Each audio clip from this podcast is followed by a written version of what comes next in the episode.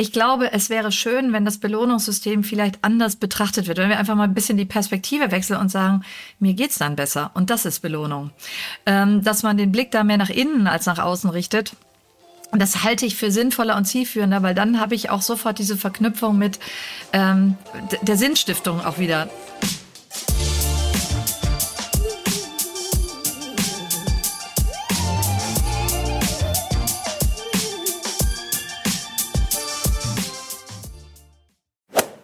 Den beliebtesten Neujahrsvorsätzen ist jedes Jahr ein großes Vorhaben, ein gesünderer Lifestyle. Auch viele LäuferInnen setzen es sich zum Ziel, effektiver zu trainieren, die Sporternährung zu optimieren, weniger Alkohol zu trinken oder weniger Zucker oder Fleisch zu essen. Aber sind wir mal ehrlich, meistens halten wir das Ganze maximal einen Monat durch, dann verlässt uns die Motivation. Doch das soll sich jetzt ändern. Sport- und Ernährungsmedizinerin Prof. Dr. Dr. Christine Jeusten von der Deutschen Sporthochschule Köln verrät uns, was ein gesunder Lifestyle wirklich beinhaltet und wie wir uns dazu langfristig motivieren. Christine gibt uns Motivationstipps rund um die beiden Baustellen Training und Ernährung mit an die Hand.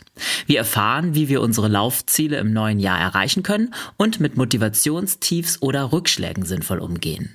Und wie wir uns davor schützen können, dass unsere Motivation ins andere Extrem umschlägt und wir uns durch übermotiviertes Verhalten selbst schaden.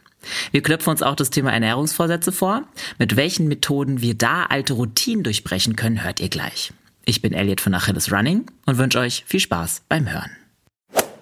Hi Christine, freut mich, dass du heute wieder bei uns im Podcast bist. Du bist heute zurückgekommen zu uns für eine neue Podcast-Folge ja. im neuen Jahr. Wie geht's dir? Ähm, ja, ich würde sagen, schön, dass ich hier sein darf wieder. Und ähm, schön, dass das neue Jahr startet. Und ähm, erstmal damit noch gute Wünsche für alle für, ja, für dieses An der Stelle Jahr ganze Community, ja. Genau, weil ich habe die Community ja noch nicht gesprochen in diesem Jahr und von Stimmt. daher nein. Ähm, genau, ich wünsche allen ein gutes Jahr. Ich hoffe, das letzte war auch erfolgreich und dementsprechend kann ich nur sagen, mir geht's gut und neu. Das freut mich. Ähm, sag mal, bist du so eine Person, die sich Vorsätze fürs neue Jahr ähm, schreibt oder die dann versucht und auch natürlich dann auch versucht einzuhalten? anzuhalten? Also wenn man Vorsätze sich macht und nicht versucht, sie einzuhalten, dann braucht man, glaube ich, ja, keine. richtig.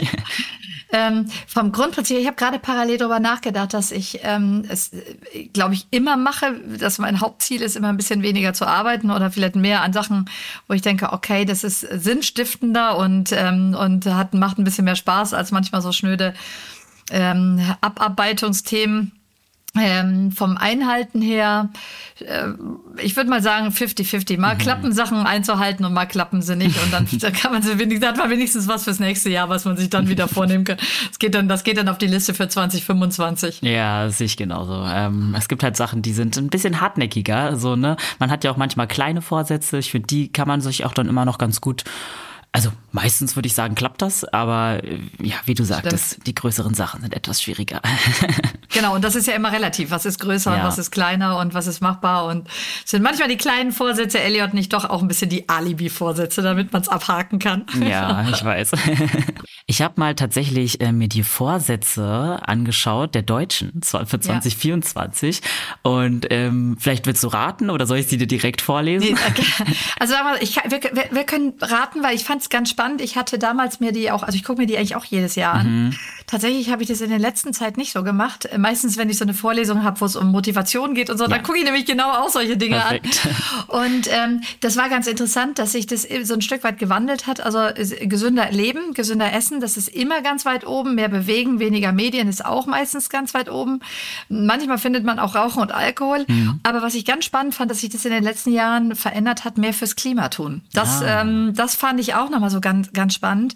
Ähm, jetzt, wie gesagt, also ich lasse mich gerne von dir jetzt auch ähm, überraschen, ob sich das 2024 hält oder ob sich das nochmal geändert hat. Okay, also auf Top 1 ist tatsächlich dieses Jahr, das wird aber auch sicherlich der wirtschaftlichen Lage zu schulden mhm. sein, ähm, mehr Geld sparen war ganz vorne. Okay. Mhm. Und auf, also auf der Platz, auf dem zweiten Platz, äh, wie wir uns wahrscheinlich schon gedacht haben, wie du auch selber schon angesprochen hast, ist mehr Sport treiben. Und auf dem dritten Platz, wie wir auch wahrscheinlich uns schon gedacht haben, ist gesünder Ernährung.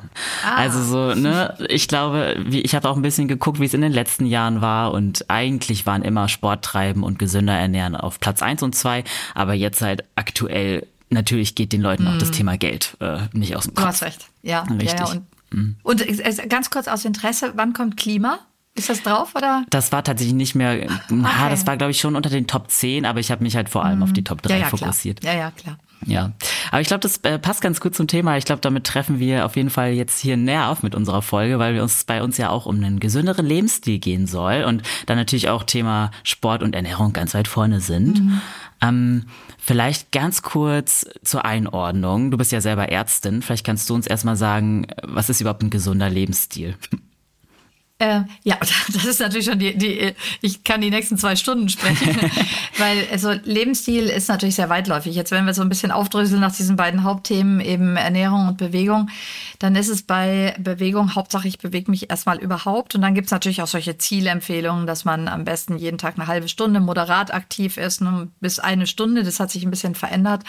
Also auf, man kommt, soll wöchentlich auf mindestens 150 bis 300 Minuten kommen kann man noch mal herleiten, aber ähm, mhm. das, diese hohen Zahlen verschrecken dann eher.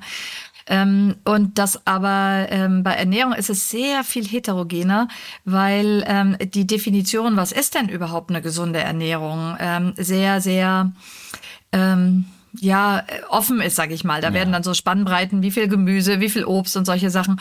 Und ich würde persönlich sagen, dass ein gesunder Lebensstil ähm, der ist, das ist aber so eine sehr eigene Interpretation, ähm, natürlich esse ich auch gerne Süßigkeiten und natürlich habe ich auch gerne faule Tage. Ähm, die Zahl der Tage, die ähm, man gesund lebt, sollte mehr betragen im Jahr als die Zahl der Tage, an denen man ungesund lebt. Schon mal eine gute Gleichung. Genau. Und ja, und dann, ähm, und dann, das ist so ein bisschen so eine Pi mal Daumen-Sache. Ne? Man kann natürlich sehr ungesund und sehr halb gesund leben.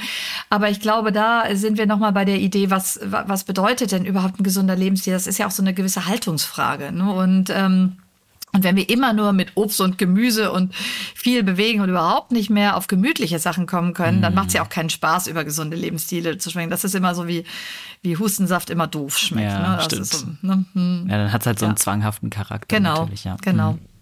Okay, aber vielleicht so als kleiner Motivationsboost, was sind denn deiner Meinung nach gute Gründe, sich gesund, also gesund zu leben? Sagen wir mal für einen gesunden Lebensstil, so das, was wir pauschal darunter verstehen also was die, meisten Leute auch sagen, was, was ich auch so, so ein, sofort mit unterstreichen würde, ist natürlich auch selber was, ähm, also wenn ich einen gesunden Lebensstil fröne, das, das steckt ja schon im Wort drin, tue ich auch was für meine Gesundheit. Ne? Und ähm, das kann ich präventiv tun, indem ich eben sage, ich versuche zu vermeiden, dass ich Diabetes bekomme, dass ich Bluthochdruck bekomme, also Zuckerkrankheit, Bluthochdruck ähm, dass ich einen Schlaganfall bekomme, kein Herzinfarkt, keine Krebserkrankungen und solche Dinge. Ne? Also diese, äh, früher haben wir die genannt Zivilisationskrankheiten, mhm. heute heißen die nicht übertragbare Erkrankungen. Mhm. Und dass ich die, und selbst wenn ich die habe, kann ich mit einem gesunden Lebensstil immer noch positiv Einfluss drauf nehmen. Und das ist natürlich gerade so im Bereich von Krebserkrankungen und Sport natürlich auch nochmal sowas, was ich als, als Betroffener oder Betroffene dann selber nochmal für mich tun kann. Und ähm, das sind natürlich dann immer sehr, sehr gute Gründe. Der, der Grund, der aber vielleicht wichtiger ist, ähm, weil der spürbarer ist, ist eben, dass man sich fast besser fühlt, wenn man einen gesunden Lebensstil hat. Also, dass wenn ich aktiv bin, wenn ich nicht ganz so, also das haben wir jetzt gerade über Weihnachten auch erlebt. Ne? Du, du kommst aus dem Weihnachtsessen, also gerade wenn man so durch diese Adventszeit durchgestiefelt ja. ist mit dem Höhepunkt an allen, ähm, allen Feiertagen und dann auch noch Silvester, da hat man ja so das Gefühl so, ne? Ja. Und, ähm, und das ist das, was ich meine. Also das ist natürlich in, innerhalb von, von, von jetzt bis zum nächsten Weihnachtsfest ist es natürlich dann wieder so nicht ganz so kompakt und geballt, aber ähm, eigentlich fühlt man sich besser mit dem gesunden Lebensstil. Ja. ja. Glaubst du, dass es dann viel auch im Kopf ist, eher? Also diese Gesundheitsthemen sind tatsächlich Themen, die im Kopf erstmal sind. Ne? Und das ist das, was auch nicht immer überzeugt. Also es gab mal so einen Ernährungspsychologen, Professor Pudel, der hat, der hat so herrlich gesagt, lebt leider auch nicht mehr, aber der hat so herrlich gesagt, wenn ich ein Glas Milch vors Kind stelle und sage, trink das, damit du, wenn du so alt bist wie die Oma, keine Osteoporose kriegst. Ne? Das hat noch kein Kind dazu gebracht, das ja. zu machen, sondern dann muss man es eben mögen. Äh, Bewegung und ein gesunder Lebensstil muss eben auch irgendwo Spaß machen, weil sonst macht man es auch nicht. Es muss, wie gesagt, ich hatte das ja vorhin schon bei meinen Vorsätzen, gesagt, es muss irgendwie sinnstiftend sein. Ja. Und, ähm, und der Sinn muss auch fühlbar sein. Und wenn man natürlich ähm, sich sehr anstrengen muss, um äh, oder der Effekt von einem gesunden Lebensstil in der Vorbeugung sehr spät erst ja sich auszahlt, dann ist es vielleicht nicht so sehr spürbar. Ne? Ja. Und das ist natürlich, das macht es ein bisschen schwieriger dann. Ja.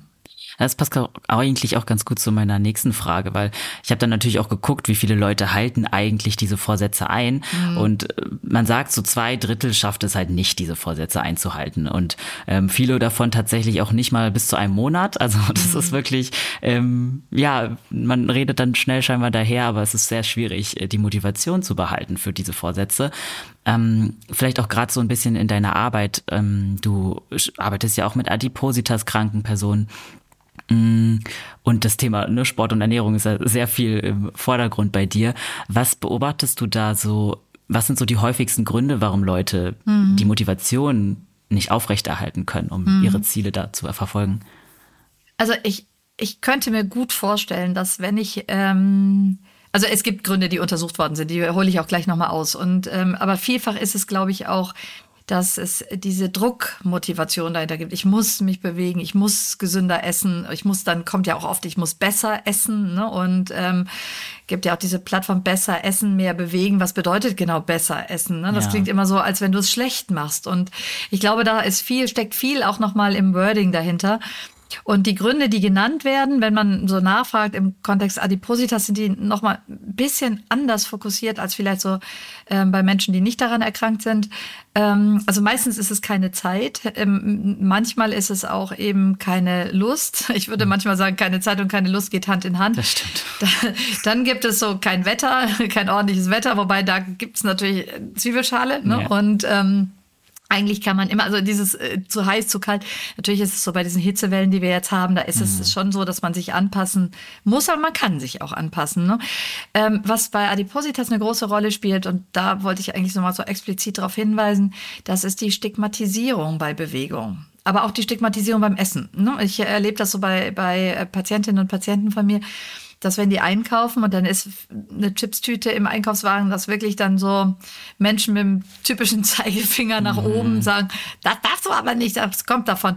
Und ich muss sagen, dadurch ähm, wird es natürlich auch schwieriger. Oder wenn Menschen, die über 150 Kilo ähm, von manchen Gewichts- ähm, oder von manchen Trainingsgeräten ausgeschlossen werden. Stimmt das ist einfach nicht schön. Oder wenn in Fitnessstudios ähm, manchmal die Toiletten zu klein sind, äh, oh. das ist häufig gar nicht so klar. Ne?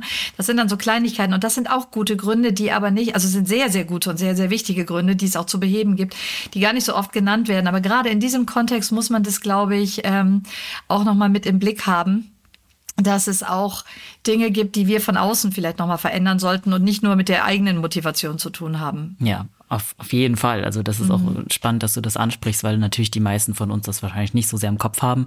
Ähm, ich weiß, dass viele aus unserer Community auch sehr ambitioniert Sport treiben und mhm, so genau. und deswegen nicht so die Berührungspunkte einfach mit dem Thema haben. Genau, genau. Aber man da natürlich dann nicht ähm, ja, shamen sollte, die Leute. Ja, hm. stimmt. Vielleicht noch eins zur Ergänzung, weil apropos Shame, was sich viele Patientinnen und Patienten wünschen, auch solche mit, mit Hauterkrankungen beispielsweise oder rheumatologischen Erkrankungen, ähm, dass wir als Ärztinnen und Ärzte auch gut beraten. Also manchmal fehlt ihnen auch, ähm, auch bei Lungenpatienten ist das so, dass das Wissen und das Verständnis, wie wichtig eigentlich gerade eben äh, Bewegung, da mehr, bei Bewegung bringt mehr, bei Ernährung ist es noch ein bisschen filigraner.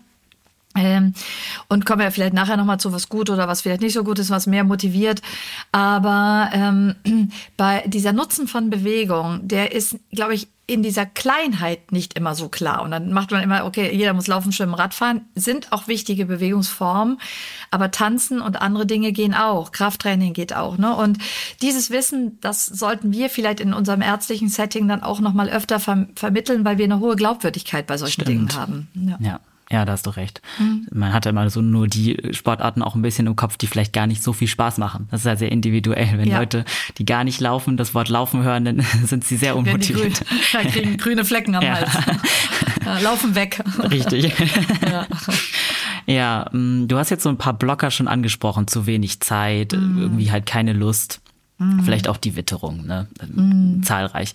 Ähm, wie kann man diese Blocker umgehen? Ist jetzt eine sehr große Frage, die sich wahrscheinlich nicht so leicht äh, beantworten lässt, aber vielleicht fangen wir da einfach mal ganz allgemein an.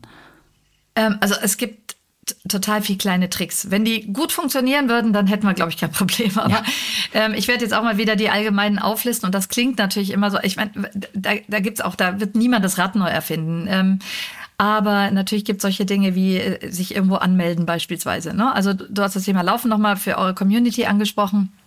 dahinter, dass man sich Laufgruppen sucht oder dass man sich, wenn man kleiner anfangen, äh, Walking, Nordic Walking Gruppen sucht, dass man sich ein Vereinsangebot sucht. Und was ich total genial finde, ist eben durch die, also ich fand die Pandemie nicht genial, aber wir haben ein paar Sachen ähm, behalten können, die vielleicht nicht so schlecht sind. Das ist beispielsweise diese unglaubliche Vielfalt an Online-Angeboten, wo man vielleicht auch mal was ausprobieren kann. Total. Und da sich eben Pläne machen, also sehr konkret werden. So ein bisschen, ähm, ich weiß noch, wie ich angefangen habe mit dem Thema Adipositas bei Kindern und Jugendlichen. dann habe ich so ein Rollenspiel gehabt mit so einem, so einem Mädchen und äh, habe gesagt, was möchtest du denn ändern? Und das sagt, ja, ich möchte mich mehr bewegen und anders essen. Und ich habe mich zu der Psychologin umgedreht und habe gesagt, so toll, die möchte anders essen und sich mehr bewegen. Und dann sagt sie, ja, ist schön, aber was denn konkret? Und das ist, glaube ich, die wichtige Geschichte dahinter, dass wir uns konkret was vornehmen, weil was konkret ist, können wir auch konkret bearbeiten und dieses etwas nebulöse, ich mache da mehr und esse da weniger oder solche Sachen, das ist dann eben, ja, dann kann ich es aber auch lassen. Ne? Und ja. deswegen sind solche Dinge sehr, sehr konkret. Und ich würde halt gerne mit einem Werbeslogan das unterstreichen. Ähm, ich sage jetzt die Firma nicht, kennt vielleicht jeder, aber ich finde diesen Slogan so super. Mach es zu deinem Projekt. Mhm. Und das ist, glaube ich, eines der wichtigsten Sätze in diesen Sachen überhaupt. Ähm, wenn mir etwas wichtig ist, und wenn mir die Änderung wichtig ist, dann heißt das, ich muss mich damit auseinandersetzen, ich muss Wissen generieren, warum, ich muss Wissen generieren, wie ich das mache und ich muss auch eben mir einen Plan machen, wie so ein Businessplan quasi, so ein, so ein Sport- und Ernährungsbusinessplan, was wären denn für mich ganz konkrete Schritte? Und je konkreter ich das plane, umso einfacher geht's. Und dann gehört eben auch aus Motivationssicht immer dazu, und wenn es nicht klappt, ist es überhaupt nicht schlimm. Mhm. Also wenn wir uns hier in Köln angucken, wie lange es gebraucht hat, um den Dom fertig zu kriegen, ähm, dann oder in Berlin der Berliner Flughafen. oder der Ber oh ja, das ist ja das ist ja quasi ähnlich, ja. muss ich mal sagen. Und wie die wie ähm, und es gibt ja ähnlich gute Beispiele noch oder schwierige Beispiele, aber ähm, wenn man sich das mal überlegt, dann ähm, ist eben dieser Leistungsdruck, den wir so von außen wahrnehmen, weil, weil in diesen ganzen Magazinen immer immer so bestimmte Bilder generiert werden und Erfolgsgeschichten generiert werden und wir sehr, sehr leistungsorientiert denken. Also ich bin auch leistungsangetrieben. Ich mag das auch. Ne? Ich bringe auch gerne Leistung und ich möchte auch, dass das, das, ich, das, was ich mache, gerne mache, aber es ist eben noch nie ein Meister vom Himmel gefallen. Ja. Und dementsprechend ähm, ist diese Idee, mach es zu deinem Projekt, wie würdest du damit umgehen, ähm, da so im Kleinen und eben auch ähm, vielleicht so kleine Pausen einbauen und solche Dinge. Und ähm, ich halte das für eine der zielführendsten Dinge. Mhm. Also ganz klar wichtig ist, dass eine konkrete Zielsetzung im Vordergrund steht. Darauf kommen wir sicherlich auch gleich nochmal ja. ein bisschen ins Detail gehen. Ähm, interessant, ich habe jetzt zum Beispiel noch gar nicht einen der großen Tipps, die man im Internet immer so liest, mhm. gehört. Und zwar, dass man sich ein, ja, dass man sich Belohnungen vorsetzen, also quasi ja. schon zurechtlegen soll. So das große Belohnungssystem. Ähm, wie siehst du das? Ist das prinzipiell, sollte das integraler Teil sein von der Zielsetzung dann auch? Also ich, ähm, ich finde es eine schwierige, ich finde es schwierig, weil äh, wahrscheinlich deswegen fällt es mir auch nicht immer sofort ein. Ähm, was mache ich denn, wenn ich es nicht schaffe? Bestrafe ich mich dann? Und ähm, das ist so eine, so eine Sache, ähm, ja, wenn ich fünf Kilo weniger habe oder wenn ich mehr äh, äh, zu Fuß gegangen bin und solche Sachen. Ich glaube, es wäre schön, wenn das Belohnungssystem vielleicht anders betrachtet wird, wenn wir einfach mal ein bisschen die Perspektive wechseln und sagen, mir geht's dann besser und das ist Belohnung. Mhm. Ähm, dass man den Blick da mehr nach innen als nach außen richtet. Und das halte ich für sinnvoller und zielführender, weil dann habe ich auch sofort diese Verknüpfung mit ähm, der Sinnstiftung auch wieder. Ne? Das ist ähm, scheinbar mein Lieblingswort 2024 gerade, aber der ähm, und das Entscheidende ist ja, ich muss ja auch fühlen, dass es für mich gut ist und dann mache ich es auch weiter. Und äh, ich werde es nicht nur weitermachen, weil ich mir jetzt ausnahmsweise irgendwas Besonderes zu essen gönne oder sonst irgendwas. Ne? Ja. Also von daher auch ähm, äh, glaube ich, dass diese Richtung mehr nach innen äh, sein sollte, als nach, ähm, nach außen belohnen. Hm? Ja.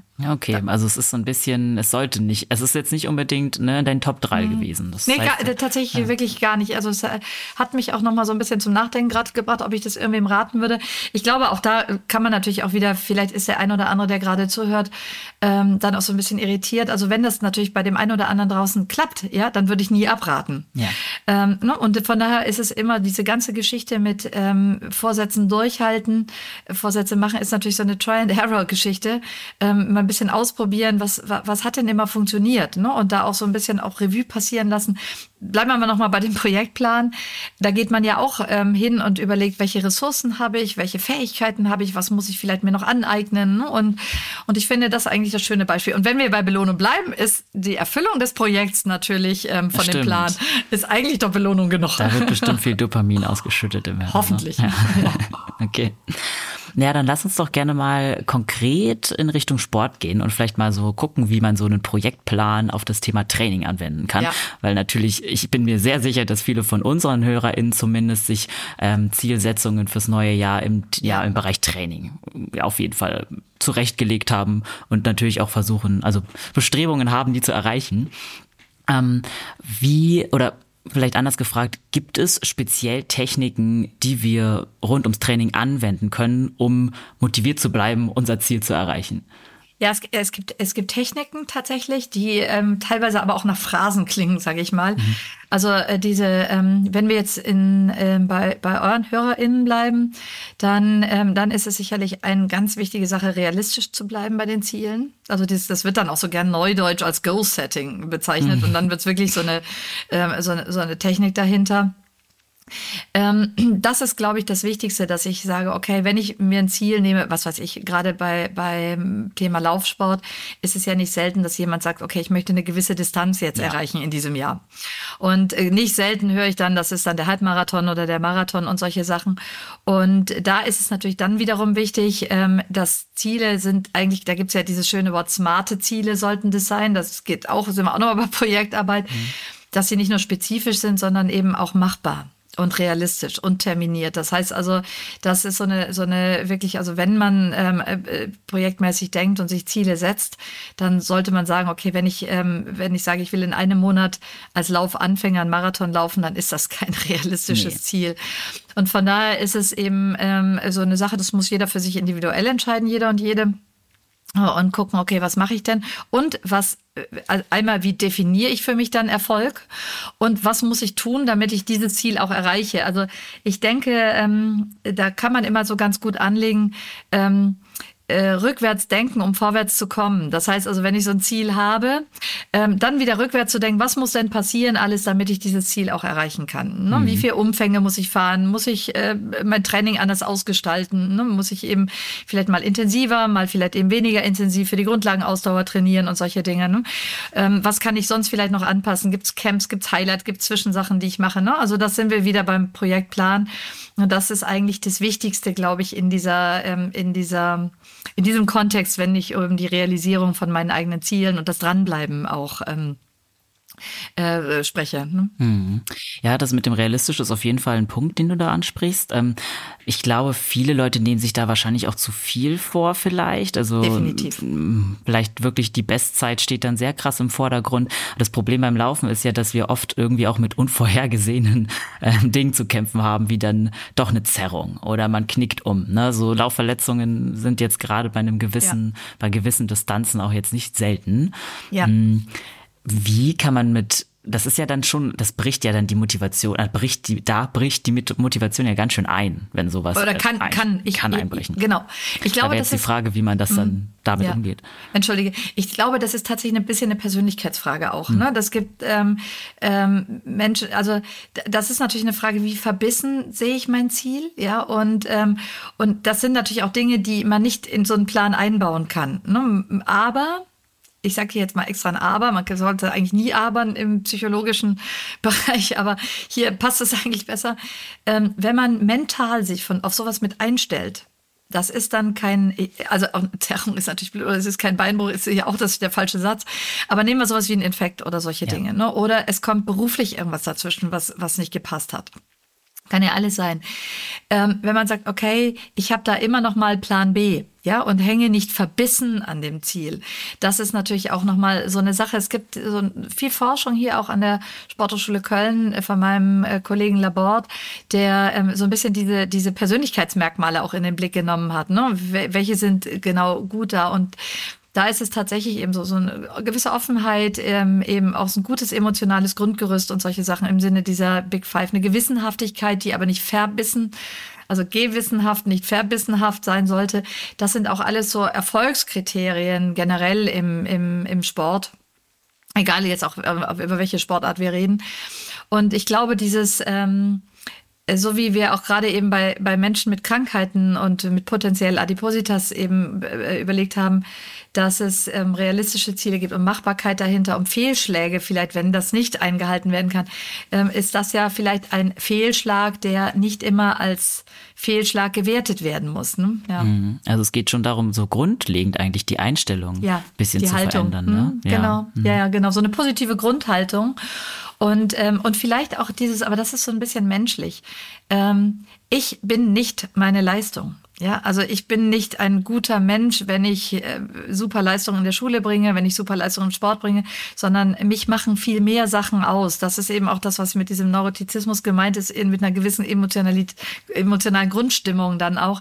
Wie, wie, welche Haltung habe ich mir selber gegenüber? Ne? Und ähm, und mit dem Wissen, dass je nach Verletzung, je nach Infekt, dass ich eben eine gewisse Zeit lang aussetzen muss und wie komme ich dann wieder ran? Und vielleicht passe ich dann ähm, und bin so flexibel, passe dann mein Ziel wieder an. Das ist eben auch, wie flexibel bin ich da auch ähm, mit Dingen umzugehen. Mhm.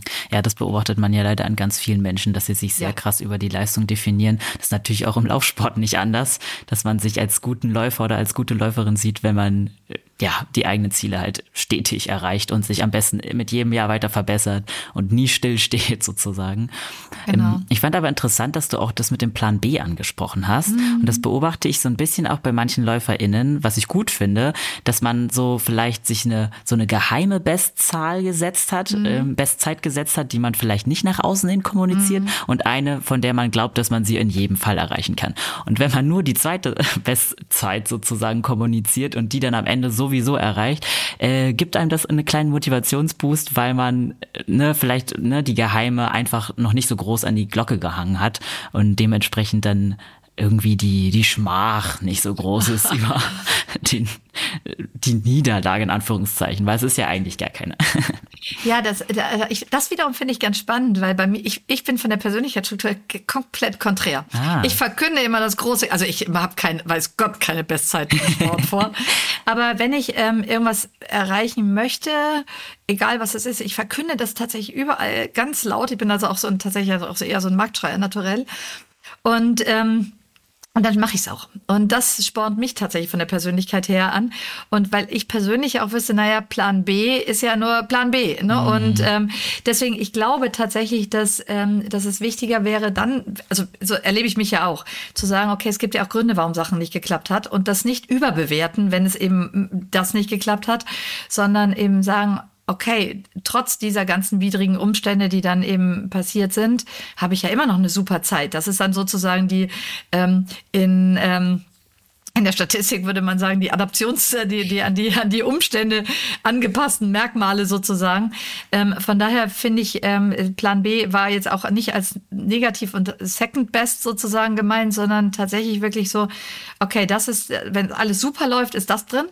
Und wenn die Stolpersteine und ähm, unvorhergesehene Sachen kommen, dann ist das die beste Geschichte. Ne? Und äh, womit bin ich zufrieden? Und zufrieden bin ich ja eigentlich mit dem, wenn es mir gefühlt gut geht. Und ja. Hm. Also interessant. Ich bin da tatsächlich ein bisschen anders, ja. aber vielleicht wäre ich bei Laufzeiten auch. Ähm, ja, nicht das ist so, nicht ganz so großkotzig. Das ist natürlich die große Frage, ähm, wie man die Motivation eben aufrechterhält, wenn mhm. man dann das Ziel nicht erreicht hat und ja. auch irgendwie öffentlich, genau. sage ich jetzt mal, nicht erreicht hat. Und wenn es nur die 1000 FollowerInnen sind oder so.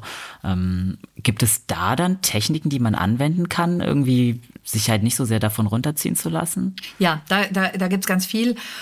Und ich glaube, das, das sah man schon früher bei Oliver Kahn, wer den einen oder anderen noch als Torwart, der der ah, Chaka, ne, dieses, ähm, es gibt ja diese, ähm, diese High-Power-Post, die man so machen kann, um sich generell zu motivieren.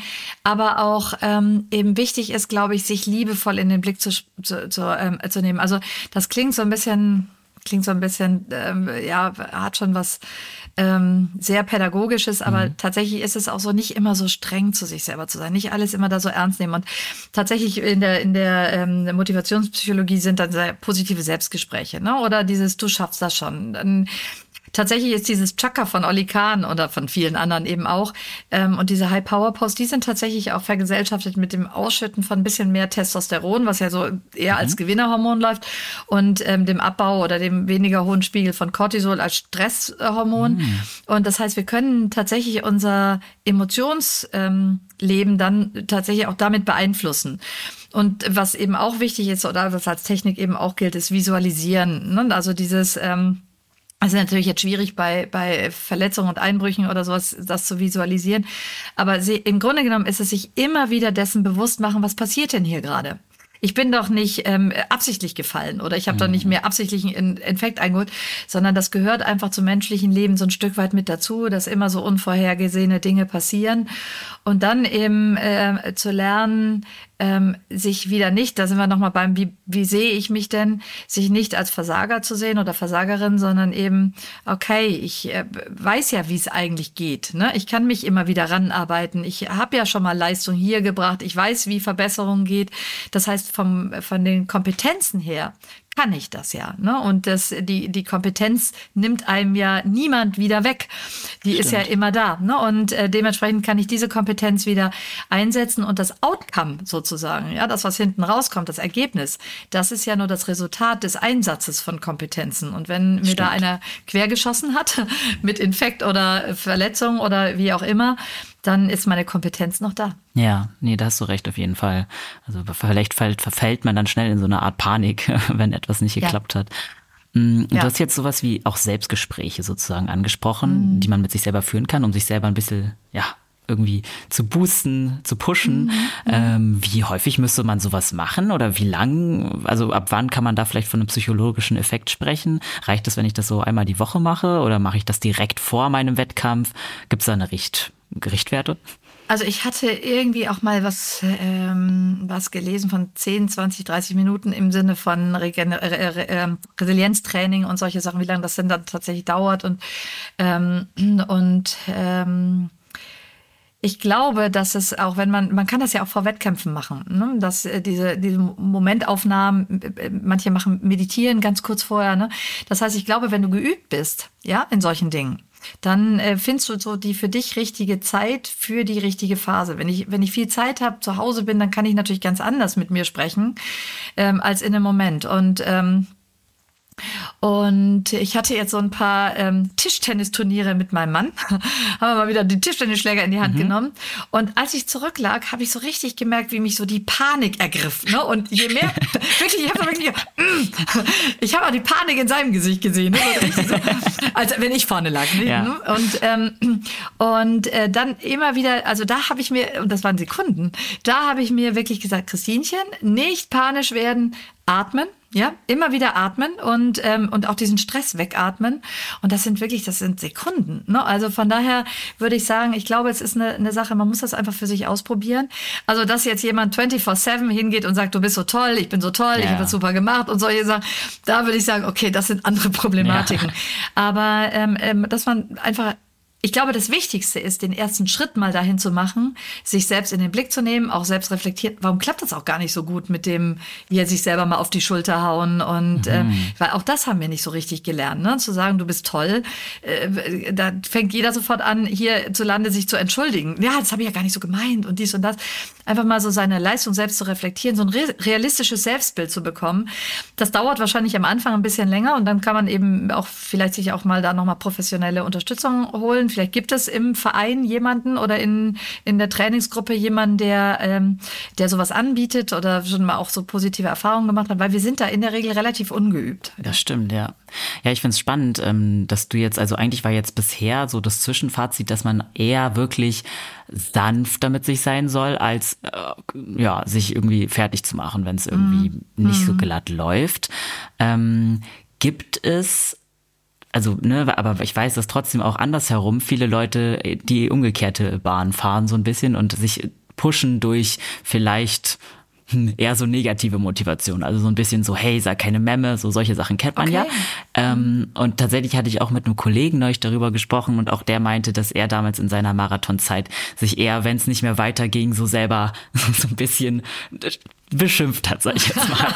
Und ich, ich war auch eher so das Modell, wie du gerade angesprochen hast, dass man da sich selber nicht fertig machen sollte, weil es mich persönlich auch nicht motiviert. Ähm, gibt es aber, kann man das vielleicht aus psychologischer Sicht beleuchten? Gibt es da so klare hm, Studien oder so, dass das nicht funktionieren kann? Oder ist das theoretisch sehr persönlichkeitsabhängig, ob man nicht vielleicht doch die härtere Schule sozusagen davon profitieren kann? Also ich habe jetzt nicht in den wissenschaftlichen Datenbanken gesucht, ob es Studien gibt, ob, ob Beschimpfen zu mehr Leistung führt. Also eigentlich wird mehr Leistung immer mit einem ganz guten emotionalen Gerüst ähm, gesehen. Und dieser Freund von dir, der sich da selber bestimmt beschimpft, so ein bisschen so, eigentlich, ich schlag mich im Keller Strategie so ein bisschen, ja. ja, ja, so klang es bei dir auch gerade. Ähm, ehrlich gesagt ist das wahrscheinlich für den wahrgenommen gar keine Beschimpfung, sondern äh, der hat das vielleicht für sich so gelernt. Wichtig ist nur, ähm, du, du wirst ihn kennen und wirst es auch beurteilen können. Wichtig ist nur, dass wenn es dann nicht klappt, das nicht dazu führt, dass er traurig wird, sage ich mhm. mal.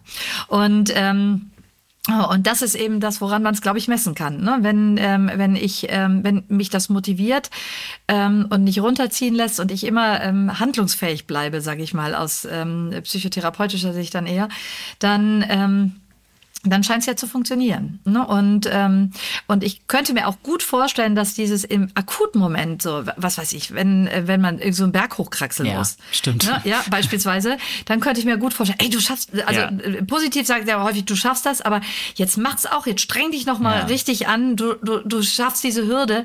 Das ist möglicherweise, ich merke das gerade bei mir schon allein, wenn ich das sage, das, das ist übrigens auch was, was man total gut das sage ich jetzt mal extra für eure Hörerinnen, ähm, dass man mal wirklich für sich zu Hause ausprobieren muss, wenn man einfach mal wirklich diese Chaka rausbrüllt, was dann mit einem passiert, ja. Mhm.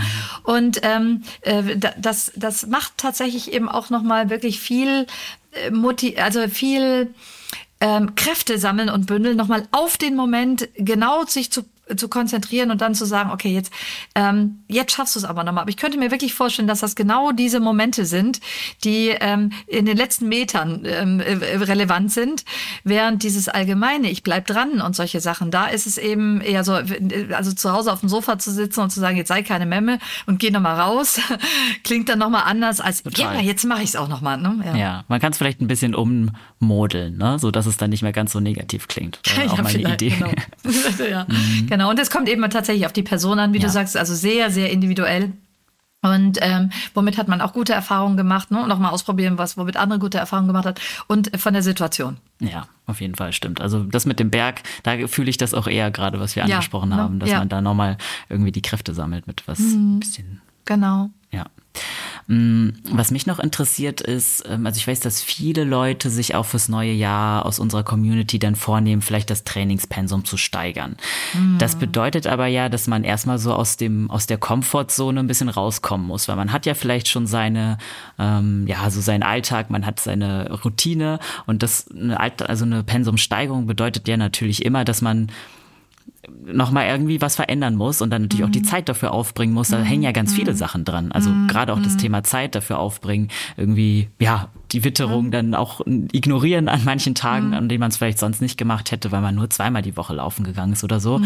Gibt es da vielleicht Strategien, wie man das erfolgreich über die Bühne bringt? Also was, ähm, was ich so kenne, ähm, ist im Grunde genommen, also die, wenn das, ich glaube, wenn das Leute sind, die wirklich, wie du gesagt hast, nur zweimal in der Woche laufen, dann ist die Steigerung ja sehr schnell, indem ich mir noch einen dritten Tag vornehme und solche Sachen. Ne? Ja. Ähm, ich glaube, schwieriger wird es für Leute, die eigentlich schon viel ausgereizt haben ja. und ähm, die so ein Stück weit am, ich sag mal, also für mich nie erreichbaren Zielen wären. Wie, wie kommt man denn dann noch mal weiter? Ne? Und, ähm, und da kann man natürlich auch sagen, es lebt von Variationen. Ähm, also alles, was so, wie du hast es so schön gesagt, die Routinen durchbrochen werden, ähm, dass man es nochmal interessant macht, ja, und ähm, und vielfältig, ne? also ob man das schneller macht, ob man das Gelände wechselt, ob man ähm, die Distanzen wechselt und solche Sachen, die Laufumgebung äh, verändert und solche Dinge. Ne? Das sind alles so Dinge, die werden dann auch geraten. Also das kann man sich alles überlegen. Man kann aber auch noch mal gucken, ob man ähm, sich ein anderes Umfeld sucht. Nochmal vielleicht, wenn man vorher alleine gelaufen ist. Das wäre vielleicht genauso was für den Menschen, der nur zweimal in der Woche läuft ähm, dass man sich vielleicht mal in einer Gruppe anschließt und sich dadurch auch inspirieren lässt, nochmal untereinander. Ne? Dann hat man die sozialen Kontakte, man hat das, die Inspiration dahinter. Und das könnte man natürlich auch digital machen. Also es gibt ja auch gute Lauf-Communities inzwischen oder viele Sport-Communities, die das digital abfrühstücken. Und da könnte man natürlich auch nochmal in den Wettstreit gehen. Das ist ja der, also wäre für mich persönlich nichts, aber da sehen wir ja auch wieder, wie individuell das ist. Also ich habe da überhaupt keinen Ehrgeiz. Mich würde es eher stressen, glaube ich. Mhm. Aber das ist eben das, was es so spannend macht. Wir Menschen sind halt vielfältig und das sind alles so Dinge, die man mal für sich ausprobieren kann und ähm, gucken kann, ähm, was, was könnte ich denn da vielleicht nochmal anderes erreichen. Und auch hier immer wieder wichtig, eben das zu reflektieren, passt das wirklich zu mir? Ne? Ähm, zieht mich das runter? Stärkt mich das eher? Ne? Also gut in der, ähm, in der Selbstbetrachtung dazu bleiben, Selbstreflexion dahinter. Und gerade wenn man, weil wir jetzt ja auch eher über die, auch wieder hier über das Ende der Fahnenstange sprechen, wenn das Menschen sind, die schon sehr weit sind in dem, was sie machen, trotzdem noch auf ausreichend Regeneration und Erholung, ansonsten mhm. bricht man ein. Ja, also von daher ähm, auch das äh, kann man, glaube ich, in solchen hohen Leistungsklassen nicht oft genug betonen ähm, das ist ausreichend Ernährung, ausreichend Getränke, ausreichend Schlaf, ausreichend Kalorien. Ne? Das ist eben ganz, ganz, ganz wichtig. Ne? Also, also ein, ja. ein, entschuldige, ein Tipp vielleicht noch hinten dran. Man könnte natürlich auch mal sich Wettkämpfe setzen nochmal, ne? dass man eben sagt, okay, ich war jetzt hier national unterwegs oder habe so einen kleinen, so einen kleinen Triathlon mal ja. mitgemacht, ne? Und jetzt möchte ich eben ein bisschen weitergehen und solche Dinge. Ne? Das mhm. könnte man auch noch machen. Ja. Ja, das ist natürlich auch so ein Thema, dass es natürlich auch Leute gibt, die irgendwann stagnieren in ihrer Leistung, weil sie eben schon eigentlich so die großen Wettkämpfe, die sie sich vorgenommen haben, tatsächlich schon absolviert haben, vielleicht auch gut absolviert haben und irgendwann dann sich so die Frage stellt, wie motiviere ich mich denn eigentlich weiterhin? Ich hatte ja. jetzt immer eine Steigerung eigentlich mit jedem Jahr. Jedes Jahr wurde es irgendwie krasser und dann, ja, wie bleibt man danach sozusagen noch motiviert? Aber du hast ja jetzt das, den Tipp Abwechslung angesprochen. Abwechslung, definitiv, ja. ja. Und vielleicht ist es eben auch nochmal wichtig zu, zu sehen, und das halte ich auch nochmal, das hatte ich so, als, als wir beide diesen Termin ausgemacht haben und ich nochmal so drüber nachgedacht habe, habe ich gedacht, dass wir bei Motivation natürlich viel vom Emotionalen die ganze Zeit ausgehen. Vielleicht ist es aber auch wichtig, einfach sich nochmal andere Wissensziele zu setzen. Ne? Einfach, warum mache ich das denn? Ne? Also, ähm, was ist denn so, was macht, passiert denn mit meinem Körper, wenn ich ähm, ähm, Leistungssteigerung. Ich meine, wir hatten das Thema Stoffwechsel ne, und solche Dinge, sich damit so auseinanderzusetzen und einfach auch nochmal vielleicht motiviert zu werden, indem ich einfach lerne, was macht es mit meinem Körper und was macht's, wenn ich mal was verändere. Ne? Das sind eben auch so Dinge, die ähm, mehr auf diesem, jetzt sind wir nochmal beim Thema Kompetenzen ähm, und dieses Wissen, äh, warum ich was mache, ist eine Basis für ähm, Kompetenzerwerb auch. Ne? Oder mhm. gehört mit zum Kompetenz, Gesundheitskompetenz zum Beispiel lebt basisnah davon, dass ich weiß, warum warum ich was mache. Mhm, ja. ja. Du hast auch gerade äh, Ruhephasen und ne, Erholung ja. angesprochen. Ähm, warum ist das eigentlich wichtig, damit wir unsere Motivation aufrechterhalten? Also normalerweise klingt das immer wie so eine Pause von dem, was uns eine. Wir sind jetzt vielleicht gerade voll drin, wir haben unsere Routine geschaffen und dann eine Pause zu machen, klingt, glaube ich, für viele Menschen eher so, als ob man sich danach wieder aufrappeln müsste. Ja, nochmal bei der die Pause ist die Belohnung. Da haben wir ja, doch noch mal, da haben wir doch noch was Schönes für die Belohnung gefunden. Ja, ähm, ja also es kommt aufs Leistungsniveau an. Ne? Das ist tatsächlich, also wenn ich über Pause rede hier jetzt und die Pause, die ich jetzt meinte, war ja eher so die Regeneration. Ja. Und in der Regeneration passieren ja auch Adaptationsprozesse. Also es ist ja nicht nur so, dass die Regeneration, ähm, ich liege auf dem Sofa, strecke alle Viere von mir und ähm, lass mich mit dem Essen bedienen und irgendwer drückt auch nochmal ab und zu auf die Fernbedienung. Nein, das ist ähm, das ist ja nicht das, was wir beide, glaube ich, gerade meinten. Das ist auch deswegen gut, dass du es nochmal ansprichst, sondern es geht ja auch darum, dass ähm, gerade wenn wir über so sehr leistungsorientierte Menschen nachdenken, dass es eben auch wichtig ist, die Signale ernst zu nehmen, wann ist es denn auch genug und wann ist es vielleicht ein bisschen zu viel. Und wenn das zu den Zielen mit dazugehört, besser zu werden, ähm, passiert hier ja auch, dass ich überhaupt schaffe, weil ich genug Erholung habe, äh, dieses Ziel zu erreichen und nicht eben mich mit, mit äh, zu viel Training, ich wollte jetzt extra nicht das Wort Übertraining bemühen, aber zu viel Training in meinen Körper auch so strapaziere, dass er gar nicht mehr in der, Leist in der Lage ist, Leistung zu bringen. Und genau deswegen gehört das natürlich in diesen Prozess mit rein. Aber ich würde mal ähm, wetten, dass viele von ähm, den ZuhörerInnen auch Bescheid wissen über ihren Körper und auch wissen über, wie wichtig eben Regeneration ist und dass das ja auch mit reingehört. Ne? Und ähm, genau, man kann auch aktiv regenerieren, also man muss nicht alle Viere nur von sich strecken, aber dass es eben auch Phasen gibt, wo die Intensität einfach auch nicht so hoch sein darf. Mm, ja, auf jeden Fall.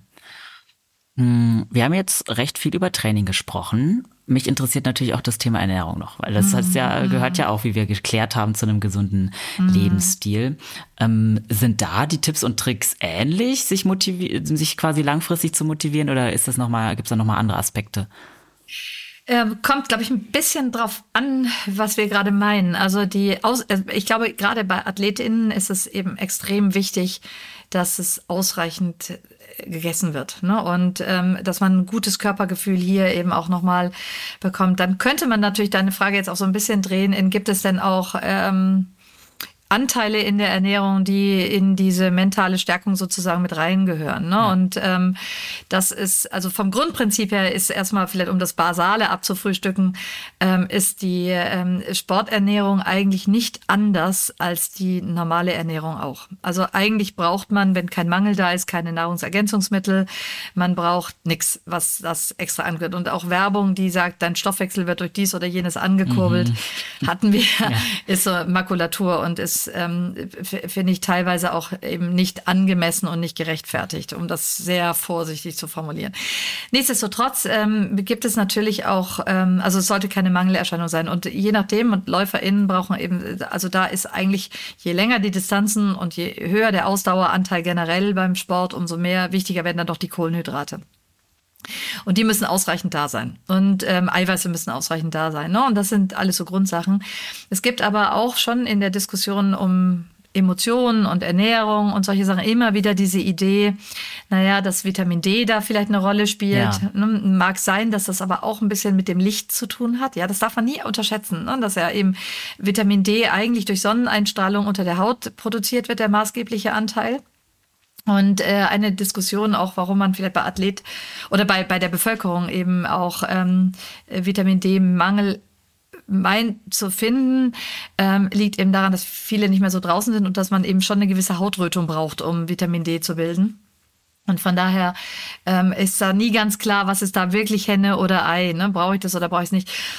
Also es gibt diese Untersuchung auch im Kontext Depression, depressive Stimmungslage und solche Dinge. Ähm, man merkt, glaube ich, an meiner Stimmlage, ich werde da ein bisschen vorsichtig. Ja. Ähm, ich werde da so ein bisschen vorsichtig, weil ich möchte es nicht empfehlen. Ne? Und ähm, ich könnte mir vorstellen, dass man das eben mal ausprobiert für sich, ob das wirklich so einen Einfluss hat. Auch Omega-3-Fettsäuren und solche Dinge, ja. auch das wird, ähm, wird da in diesem Kontext diskutiert. Also man muss mit anderen Worten eigentlich äh, darauf achten, ähm, dass man ausgewogen ist. Das ist wie immer das kleine Einmaleins ähm, der, ähm, der Ernährung. Dann gibt's immer noch so Diskussionen um, um Spurenelemente wie Magnesium, Eisen und solche Dinge. wichtig ist auch immer ausreichend Wasser, weil auch das macht mit der Gehirnfunktion total viel und gerade vor, vor den Klimaentwicklungen, die wir so haben und dass es doch wahrscheinlich Phasen gibt, wo man äh, gar nicht drum rumkommt, auch in heißeren ähm, äh, Sphären laufen zu müssen, dann ist es natürlich auch nochmal wichtig für die allgemeine Gesundheit, Kognition und natürlich dann auch für die körperliche Leistungsfähigkeit. Und dann, wenn die einbricht, dann hat man natürlich wieder den Effekt auf das Mentale. Nicht, weil Wasser das Mentale stärkt, sondern weil vielleicht meine Leistung nicht so gut ist, wie ich sie gerne hätte. Und ähm, das zieht mich dann runter. Mhm. Ja.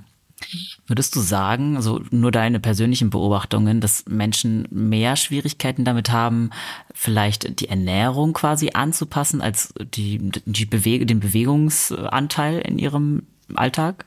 Du meinst jetzt in der Allgemeinbevölkerung eher? Oder, oder ja, ähm, ja, ja, ja.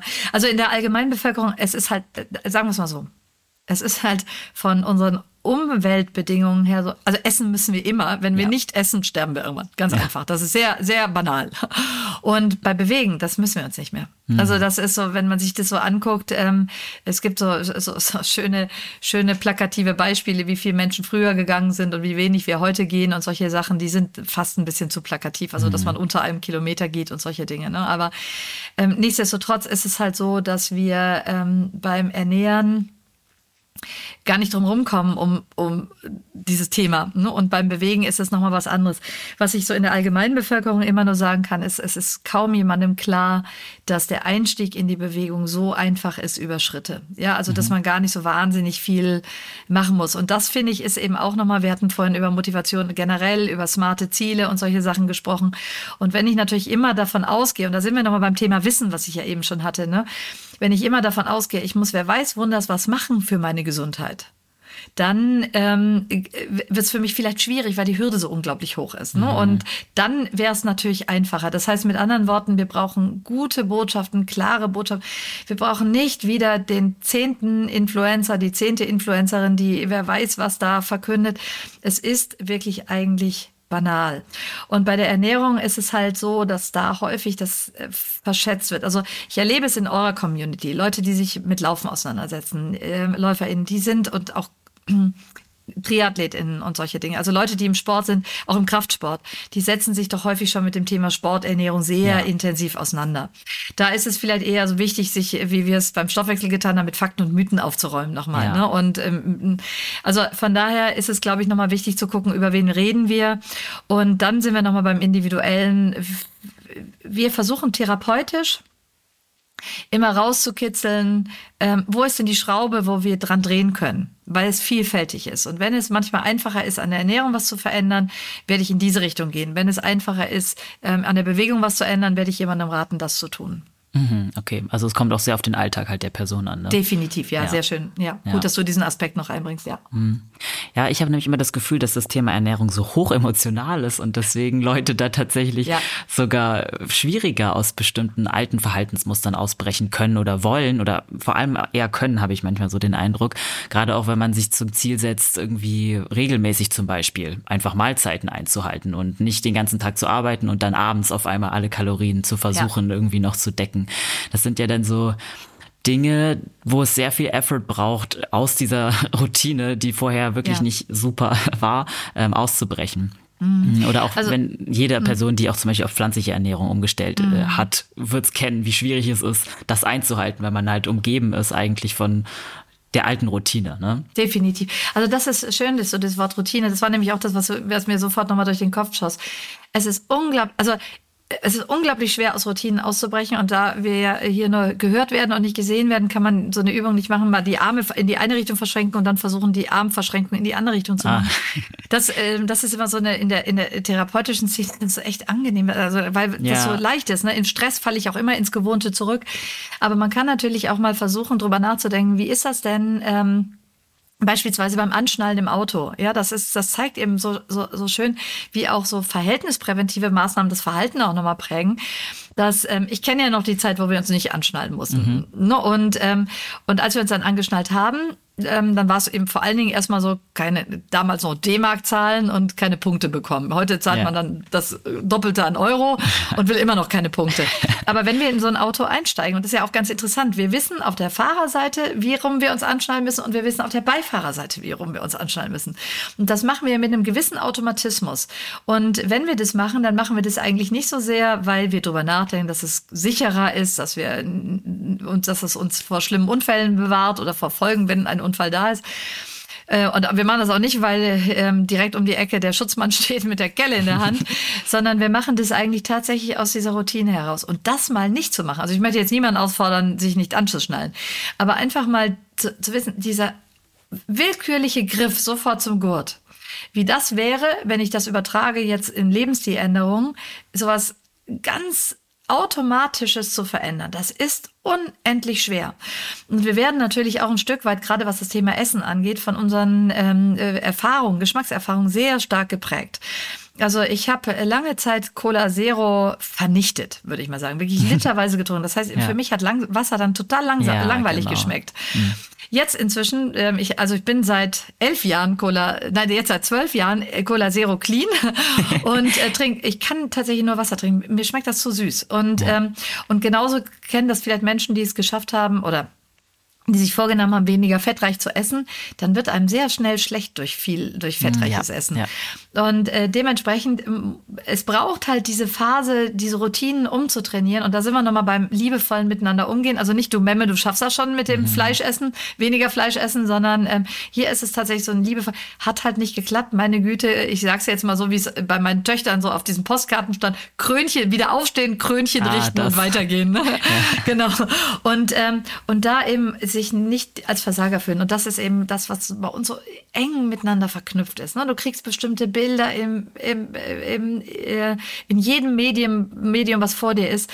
Und ähm, das ist einfach schade, dass es eben gar nicht mehr so, wir lernen, was sind denn eigentlich unsere Kompetenzen, was sind denn unsere Leistungen, was können wir bei uns verbessern, was sind realistische Ziele ne? und wie ist der Weg dahin und wer hilft mir dabei, ne? wer, wer sind freundliche Helfer, wer sind äh, unfreundliche ähm, äh, Verhinderer, gibt es das vielleicht auch manchmal ne? und was ist vielleicht auch die Stimme manchmal in uns drin, die uns antreibt und sagt, du musst immer Leistung bringen und das ist ganz, ganz häufig nochmal, kommt dann wo ganz anders her ne? und ja. äh, das sollte man sich vielleicht dann manchmal manchmal auch angucken, wenn es ja. ähm, zu sehr auch ja in diese Sorge, ich versag einfach immer, ne, mhm. ne, geht. Ja, ja absolut.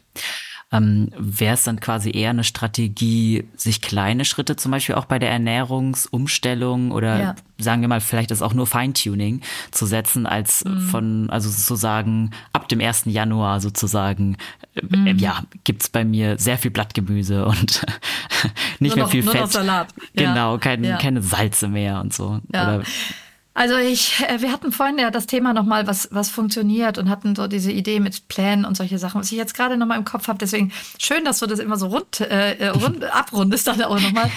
Ähm, ich glaube, ich würde tatsächlich immer erstmal starten, wie ist denn mein persönlicher Status quo? Und das äh, kann man sowohl in der Ernährung machen wie auch in der Bewegung. In der Bewegung, wenn ich nichts mache, kann man das auch machen, indem man einfach mal in sein Handy guckt und sagt, was sagt denn die Schrittzähler-App? Ja, die haben wir alle und, ähm, und daran dann festmacht, wie das nächste kleine Ziel aussehen könnte. Und dann eben nicht zu hoch, sondern realistisch, eben wie du sagst, klein, ne, also schon allein 500.000 Schritte mehr. Ja, das, und genau das Gleiche kann man natürlich auch bei Ernährung machen. Erstmal zu gucken, was esse ich denn überhaupt? Das muss jetzt auch gar nicht für eine Ernährungsberatung sein, sondern was esse ich? Und da, was könnte was sein, was ich vielleicht verändere? Ne? Es geht ja vielleicht nicht nur um Weglassen, sondern einfach, was könnte was sein, verändern? Nehmen wir solche Tipps wie, ähm, dass eigentlich ja nur empfohlen wird, zweimal in der Woche Fleisch essen. Ne? Ja. Und ähm, ne, wo, wo habe ich denn meinen Hauptfleischkonsum und warum brauche ich das denn so dringend? Ne? Und ähm, es geht auch nicht darum, dass es jetzt der Fleischersatz, da will ich überhaupt nicht für plädieren, weil das äh, tatsächlich auch häufig so ähm, sehr, sehr äh, schwierig hergestellte Ersatzprodukte sind, sondern einfach, hm, an welchen Tagen könnte ich denn vielleicht was sparen, an welchen Tagen könnte ich was machen, wie viel Obst und Gemüse esse ich denn überhaupt am Tag, schaffe ich vielleicht doch irgendwie mich von zweimal am Tag Obst- und Gemüseportionen auf drei, viermal zu steigern und solche Dinge. Also ich würde immer davon ausgehen, erstmal, was ist mein persönlicher Status quo? Und so macht's eigentlich jedes gute Geschäftsmodell, ne? Ja, zu gucken, was ist mein, meine Ausgangslage und wo will ich hin und äh, was muss ich dafür wieder anpassen. Mhm, ja. Ja, auf jeden Fall. Ich finde es zum Beispiel auch tatsächlich erstaunlich schwierig, ähm, dann so kleinere Schritte manchmal umzusetzen. Zum Beispiel, als du gerade äh, zwei, dreimal Obst am Tag angesprochen hast, das finde ich im Winter gerade, wenn nichts irgendwie äh, ja. saisonal gerade eigentlich äh, ja im Fokus steht, super schwierig. Also mhm. im Winter genug Obst essen, finde ich, und ich beschäftige mich durch meine Arbeit natürlich ziemlich viel mit Ernährung mhm. und Sport. Mhm. Und ähm, sogar ich finde das mhm. extrem schwierig. Ist es, ist es tatsächlich auch. Ähm, aber auch hier kann man natürlich gucken, regionale Äpfel. Ja, also wir haben eigentlich noch, noch genug. Nüsse sind auch super, ne? Ja, ja. gerade weil die auch wirklich viele ungesättigte Fettsäuren drin haben. Ne? Und ähm, Nüsse sind auch zwar hochkalorisch natürlich, ne? aber es gibt so eine schöne amerikanische Studie, die ist auch schon relativ alt, dass man mal geguckt hat, wovon nimmt man zu und Nüsse in, innerhalb der nächsten vier Jahre. Und Nüsse war da da nicht dabei, sondern hat eher zu einer Gewichtsreduktion geführt, mhm. weil man meistens nach so einer Portion Nüsse, also ich rede jetzt auch nicht über die Vollfett-Gedöns-Sachen, ja, ja. ne, sondern wirklich, und das wäre zum Beispiel eine Sache, die man gut machen kann. Ne? Also es gibt schon noch genug Dinge, die man hier ähm, ähm, nutzen kann. Aber ich finde es eben auch schwer, weil der, der, die Zeit lädt nicht dazu ein. Ne? Genau, ne? Wir, sind im, ne, wir sind im Winter irgendwie dazu gemacht, ein bisschen äh, fetter zu essen, damit wir auch isoliert sind für die kalten Tage. Ne? Und im, im Moment ist ja noch kalt. Ja. Gefühl zum, Gefühl zum Sommer ist ja. es ja noch was anderes. Genau. Aber trotz alledem, also die, die Möglichkeit gibt Salate gibt's, Kürbis kann man schön machen. Ne? Ja. Also es gibt ja immer so schöne Sachen, die man immer noch gut machen kann. Ja. Mhm. Was hältst du so von diesen typischen auch ähm, ja, Vorsätzen von Leuten? Also es gibt ja einmal gerade im Bereich Ernährung dieses, ich will weniger Zucker essen und es gibt, es gibt weniger Alkohol trinken. Gerade vielleicht auch geschuldet dem, dass man in der Weihnachts- und Feiertagszeit sehr viel Alkohol getrunken hat, vielleicht, und sehr viel Zucker gegessen hat. Also wenn ich jetzt, jetzt geht bei mir auch so eine Phase los, wo ich auch viel über Motivation mit den Studierenden spreche, ah. dann habe ich genau das immer als Beispiel. Wenn man mhm. stockbetrunken an Silvester sagt, ach, morgen ja. trinkst keinen Alkohol mehr. Das ist ja das, was du auch gerade, gerade im Kopf hast. Ähm, also ich persönlich wäre sehr, sehr froh, wenn generell der Alkoholkonsum in den Blick genommen wird, äh, weil ich es auch in Anbetracht dieser Veränderung, ich sage das auch wieder sehr vorsichtig, ähm, ich möchte keine Droge legalisieren für eine andere Droge, nur weil die im Spiel ist. Also von daher ähm, bin ich eigentlich dafür, dass Alkohol sehr realistisch angeguckt wird, was es macht, mhm. ja. Und ähm, von daher ist es so, lass uns lieber erstmal nochmal beim Zucker bleiben. Ja. Ähm, vom Grundprinzip her äh, glaube ich, dass das immer gern genommene Vorsätze sind. Wichtig ist dann auch nochmal zu gucken, wofür steht das denn vielleicht. Ne? Und auch Zucker wird ja auch manchmal sehr kritisch nochmal angeguckt. Äh, Zucker ist nicht gleich Zucker und Kohlenhydrate sind auch nicht alle gleich Zucker und wie auch immer. Langer Rede, kurzer Sinn. Ich würde mir wünschen, dass man eher auch hier nochmal in diesen realistischen Blick kommt und guckt, was ist für mich und meinen Körper gut, damit ich so lange wie möglich halte. Ne? Ja, mhm. damit ich noch gut bis 2030 komme oder 2040 oder noch länger. Ne? Und äh, wenn man sich das nochmal überlegt, dann ähm, pa passt das auch zu dem, was ich eingangs sagte. Ich hatte ja nach dem Klima gefragt. Ne? Ich finde, dass eben solche Dinge wie, ähm, ähm, wie ich esse regional, ähm, ich esse klimakonform, klimaneutrale Diäten, sage ich mal vorsichtig, oder pflanzenbasierte Diäten sind ja häufig auch in der Regel oder sind häufig auch sehr klimafreundlich. Sich mehr zu bewegen, weniger ähm, motorisierte Transportmittel zu nutzen, ist auch sehr klimafreundlich. Und ich würde mir wünschen, dass das vielleicht auch noch mal häufiger auf den Listen ähm, auftaucht. Und ansonsten, ja, ich meine, jedem sei zugestanden, dass er sich auswählen darf als Vorsatz, was er möchte. Ne? Ja. Mhm, ja.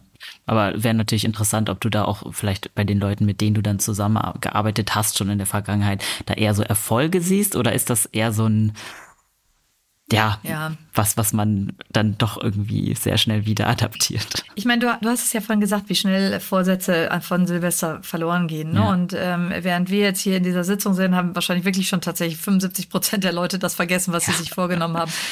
Ähm, ich glaube, wenn man sich das schon 20 Mal vorgenommen hat, ist es auch zum 21. Mal wahrscheinlich zum Scheitern verurteilt. Ne? Sei denn, es ist irgendwas Schlimmes passiert und es gibt dafür einen Grund. Ähm, von daher, ich glaube halt, es ist wichtig, auch hier, also ich, ich kann deswegen stotter ich gerade nicht aus. es ist wirklich was wahnsinnig Individuelles. Und, ähm, und wenn ich mir das vornehme und meine das auch ernst und weiß eben auch um die, die ähm, Problematiken, die mit dem zu hohen reinen Zucker, Haushaltszuckerkonsum vergesellschaftet sind und mit einem zu hohen Alkoholkonsum. Und mir ist auch bewusst, warum Alkoholkonsum eben, es ist, also es ist schwierig. Aus Herz-Kreislauf-Sicht wird es ja auch, auch angeraten als Gefäß, also als durchblutungsfördernd und solche Dinge, ne? weil eben die Farbstoffe in ähm, Rotwein drin sind, mhm. weil der Alkohol was, was Positives macht für die Gefäße. Tatsächlich, die Amerikaner empfehlen da eher Drinks als den Rotwein, sage ich mal. Und ähm, und das wird gemessen an Drinks. Wir haben hier eher so, so ähm, die Weinglasempfehlungen und solche mhm. Dinge. Ich, ja, ich glaube, man muss es einfach in seiner Noxe, sage ich mal, und das heißt Giftstoff, ähm, als realistisch mal sich vor Augen führen und dann nochmal gucken, okay, wie viel davon ist für mich wirklich Genuss? Und trinke ich das aus Genuss oder trinke ich das, um runterzukommen? Mhm. Und das ist eine Sache, da, da reden wir dann aber auch nochmal über so ganz andere Sachen, das in den Blick zu nehmen. Warum nehme ich mir denn genau diesen Vorsatz vor? Ne? Ja, warum ist das für mich so eine große Rolle? Und da, das ist tatsächlich auch nochmal eine etwas andere Denkweise. Total. Also reflektieren spielt eigentlich bei all diesen Vorsätzen ziemlich ja. viel mit rein. Man kann sich nicht quasi stumpf einfach einen Vorsatz setzen. Wahrscheinlich wird es dann eher nicht funktionieren, wenn man die genau. Hintergründe da nicht so genau. selber genau. erörtert hat. Und was ich eben auch schön finde, das fand ich auch, äh, äh, da bin ich dir sehr dankbar, dass du mich so schön immer durch diese Interviews führst. Aber wichtig ist, die Perspektive zu wechseln, einfach auch nochmal. Ne? Einfach so, ähm, warum klappen Vorsätze nicht? Oder warum klappt dies nicht? Oder warum klappt jenes nicht? Warum schaffe ich das nicht, meine Leistung zu steigern? Ähm, oder kleine Schritte eben auch nochmal positiver bewerten, sich selber positiver bewerten, ist auch eine Perspektivwechsel. Und ähm, das finde ich sehr schön. Ich bin ja nun schon doch deutlich älter. Ähm, äh, dass man doch immer noch mal sich weiterentwickeln kann. Das finde ich ist ähm, und das nehme ich als sehr dankbar in den letzten Jahren. Und das fällt mir eben tatsächlich immer von Jahr zu Jahr auf und auch über den Jahreswechsel, dass ich immer denke, ach schön, was ist denn der Entwicklungsschritt dieses Jahres gewesen und ja. Äh, was will ich im nächsten Jahr dann oder jetzt eben in diesem Jahr dann auch vertiefen und nochmal aufgreifen. Ja. Ja, ich würde, glaube ich, zum Abschluss auch noch kurz darauf eingehen wollen, was passiert, wenn unsere Motivation vielleicht auch mal ins in die andere Extreme ja. quasi umschlägt. Also es geht gar nicht nur darum, dass äh, man zu wenig Motivation hat, seinen Vorsätzen nachzukommen, aber was, wenn man vielleicht ein bisschen zu sehr sich sogar verkrampft und dann ja, gerade jetzt beim Thema Sport oder Ernährung natürlich sowas wie Übertraining kommt einem in den Kopf oder auch sogar Essstörungen kann sich ja. auch entwickeln. Hm, wie kann man sicherstellen oder wie kann man sich davor schützen, dass die Motivation dann irgendwie doch in sowas ja, Negatives umschlägt? Also ich, ähm, ich glaube, dass es ganz, ganz wichtig ist, sich da mit sich selber sehr stark auseinanderzusetzen. Das haben wir gerade noch über Reflexion gesprochen. Auch mhm. hier ist es die Reflexion. Und dann, wenn man das Gefühl hat, man neigt dazu, ne, Ziele zu übertreiben, wenn man es fühlen kann. Es gibt ja, das ist ja das Problem, dass es viele gar nicht so sehen. Ne? Ja, ja und das ähm, und dann wird es natürlich schwierig. Und deswegen kann man nur sagen, also wenn man es fühlt oder wenn man weiß von sich, dann zu sagen, okay, bitte, bitte. Ähm, gibt es ein Warnsystem, ne? Im, im Kolleginnenkreis, im Freundeskreis, im äh, Läufer-Community-Kreis oder wie auch immer, ne? Gibt es da irgendein Frühwarnsystem? Und wenn man das merkt bei jemandem, der es von sich vielleicht nicht merkt. Ich kenne das so gerade so im Thema Essstörungen und äh, weil mir das auch die Studierenden öfter mal so sagen, solche Dinge wie, wie geht man damit um und solche, äh, solche Fragen auch ansprechen. Und ich meine, was ist ehrlich gesagt das Schlimmste, was passieren kann? Ne? Das Schlimmste, was passieren kann, ist, man holt sich eine, eine, eine kurzblutige Nase, sage ich mal. Aber ich glaube, ist das äh, habe ich so bei mir auch so erlebt, wenn ich Dinge nicht anspreche, gehen die mir auch nach, wenn mir was auffällt. Und ähm. Und schon allein durch das, man ist ein Thema dann plötzlich in der Welt, ja, und man kann vielleicht nochmal gucken, verändert das irgendwas? Greift man das nochmal auf? Ne? Gibt es irgendwie äh, das Gefühl, okay, jetzt ist gerade die Tür ein Spalt auf und ich kann da nochmal rein äh, und ähm, ne? also man sollte jetzt nicht, wenn man so das Gefühl hat, jemand übertreibt und jemand nimmt immer weiter ab oder wie auch immer, dann sollte man nicht hin, vor allen hingehen und sagen, ja, übrigens, ne? sondern also so wie ich das jetzt gerade vom Naturell her eher ausstrahle, ne? sondern mhm. eben vielleicht so einen ruhigen Moment mal auch abwarten und sowas mal ansprechen und da möchte ich gerne bitte die Hörerinnenschaft doch hier gerne einladen und ähm, sagen, wenn Ihnen euch irgendwie sowas auffällt, ansprechen und ähm, wer von Ihnen euch als Trainer arbeitet, Trainerin arbeitet, auch da, wir haben immer eine gewisse Verantwortung und eine Fürsorgepflicht auch für unsere Mitmenschen, sage ich mal, aber auch unsere Anempfohlenen. Gerade auch so im Kindes- und Jugendsportbereich. Ne, da ist das natürlich auch nicht ganz unwichtig. Im Adipositas-Bereich tatsächlich übrigens auch. Ne? Wir haben, ähm, weil das kann natürlich, ich arbeite ja mit Kindern und Jugendlichen. Und ähm, wenn wir zu sehr über dieses Thema Gewichtsreduktion, ne, ähm, wenn das zu sehr reinkommt, ähm, dann kann das natürlich auch komplett umschlagen. Ja, und äh, für uns ist es ein ganz wichtiges Thema, erstens auch da wieder die Ziele realistisch zu haben ne? und nicht zu sagen, okay, ich will hier in einem Jahr bei uns im Programm 50 Kilo abnehmen. Das ist unrealistisch. Ne? Und ähm, das immer wieder gleich zu rechnen. Und die Kinder und Jugendlichen, die zu uns in die Programme kommen, die kommen nicht zu uns, hurra, es ist schön an der Sporthochschule Köln, ne? sondern die sagen, ich bin nicht gut so, wie ich bin. Ja, und das muss man einfach ein Stück weit im Blick haben. Und deswegen ist es eben auch immer wichtig, das anzusprechen. Und wenn ich es anspreche, dann kann ich eben diesen Dämon auch äh, der Leistungsorientierung auch mal vielleicht so ein bisschen entschärfen. Wenn ich es nicht anspreche, weiß ich nicht, was passiert. Ja, ne? ja ich finde es ganz wunderbar, dass du das an der Stelle nochmal angesprochen hast. Das ist sehr, sehr wichtig. Vielleicht können wir uns für 2024 auch einfach vornehmen, ein bisschen mehr auf uns und unsere Umwelt zu achten. Ja. Und ähm, ja, einfach da uns mehr zuzutrauen, vielleicht auch Dinge anzusprechen und nicht immer ja. wegzugucken bei allem. Bei uns und bei anderen, ja. Genau, genau. Ist, das ist nicht leicht, ja, weil man immer so das Gefühl hat, darf ich das oder darf ich das nicht, ne, und solche Sachen. Aber ehrlich gesagt, was, was passiert, wenn man es macht? Also, das, wenn man es im geschützten Rahmen macht und solche Dinge, wenn Freundschaften da drauf gehen, also auch das, wie gesagt, ich kenne diese Diskussion wirklich ganz gut im Studierendenbereich. Ähm, es geht nicht um übergriffig sein, sondern es geht einfach zu sagen, ich, ich mache mir Sorgen um dich. Ja. ja. Und das ist eine andere Art als hier, ne, und ähm, vorsichtig zu war, mir ist das aufgefallen. Und da gibt's natürlich auch schöne Techniken, ne? offene Fragen stellen und solche Sachen. Sag mal, wie geht's dir denn überhaupt? Und da, da mal hinhören. Also man braucht ja nicht irgendwie mit dem Hammer ähm, also ich bin wirklich vom Naturell eher so der Elefant im Porzellanladen, glaube ich. Aber ich weiß, dass es gut wäre, das ab und zu mal sehr vorsichtig zu formulieren und, ähm, und auch die Sorge dahinter zu äußern und dass es nicht darum geht, jemanden bloßzustellen und zu sagen, hier, ne, sondern mir fällt da was auf, ist wirklich alles in Ordnung. Ja, ne? ja absolut. Mhm. Ja, prima. Ich glaube, das waren sehr schöne Abschlussworte. Deshalb vielen, vielen Dank, dass du heute wieder bei uns im Podcast warst und deine Expertise mit uns geteilt hast. Mir jetzt wieder sehr viel Spaß gemacht und ich hoffe natürlich unseren ZuhörerInnen und dir auch. Ja, ich fand es wunderbar und ich danke dir und ich danke auch den ZuhörerInnen, wenn die vielleicht auch nochmal ein Feedback geben darüber, dass wir machen auch solche Themen in unserem Insta-Kanal Gesund to Go. Also gerade mhm. eben solche Dinge mit, mit äh, Selbstfürsorge und solche Sachen sind doch immer wieder wichtige Themen, weil wir kriegen das leider heutzutage so wenig beigebracht. Ne? Das ja. ist eben, wir, wir kriegen beigebracht, wie wir rechnen, lesen, schreiben können. Wir kriegen beigebracht, es ist wichtig, hier gewissen Lebensstandard zu haben, aber dass unser Lebensstandard von uns selber gestaltet wird, das kriegen wir nicht so unbedingt beigebracht. Richtig, ja. Das muss man sich dann leider selbst aneignen. Mhm. Aber das haben unsere ZuhörerInnen heute ja vielleicht schon mal ein Stückchen. Und ja, ich werde den Instagram-Account natürlich wieder in den Shownotes verlinken. Deswegen schaut da gerne mal vorbei. Danke, dass ihr heute wieder zugehört habt. Wie immer würden wir uns über eine positive Bewertung auf Apple Podcast oder Spotify freuen und natürlich auch über ein Abo auf unserem Instagram-Account unter achilles.running und teilt uns da doch auch gerne mal mit, was ihr euch für 2024 vorgenommen habt und wie es läuft.